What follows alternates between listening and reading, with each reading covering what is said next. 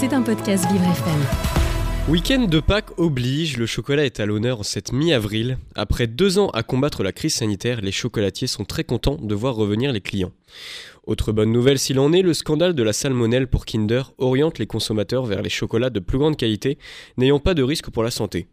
Les chocolats responsables sont priorisés et seront sans doute les grands gagnants de cette période de célébration. Pour rester dans les fêtes, c'est une coïncidence plutôt rare. Trois commémorations religieuses des plus grandes religions monothéistes se produisent en même temps cette année. Alors que les chrétiens vont chercher les œufs dans leur jardin pour fêter Pâques, les juifs célèbrent la Pessa durant une semaine et les musulmans continuent leur ramadan. Le prochain événement de ce type est prévu dans 33 ans.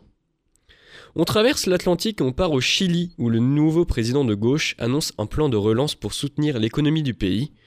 Grand nombre de mesures sont destinées à aider les familles et à la création d'emplois dans les petites et moyennes entreprises. Gabriel Boric, le président, a indiqué que ce plan, qu'il annonce comme un point de départ, s'élèvera à près de 3,7 milliards de dollars. La guerre en Ukraine a encore aggravé les dettes des différents pays alliés. Pour compenser ces dépenses, la Banque mondiale a annoncé ce lundi, par l'intermédiaire de David Malpass, son président, qu'elle préparait un paquet d'aides de 170 milliards de dollars sur 15 mois.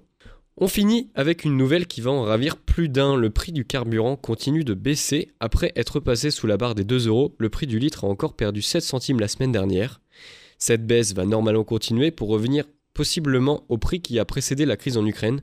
Rappelons que le diesel est toujours à 18,2% plus cher qu'avant la crise en Ukraine. C'était un podcast Vivre FM. Si vous avez apprécié ce programme, n'hésitez pas à vous abonner.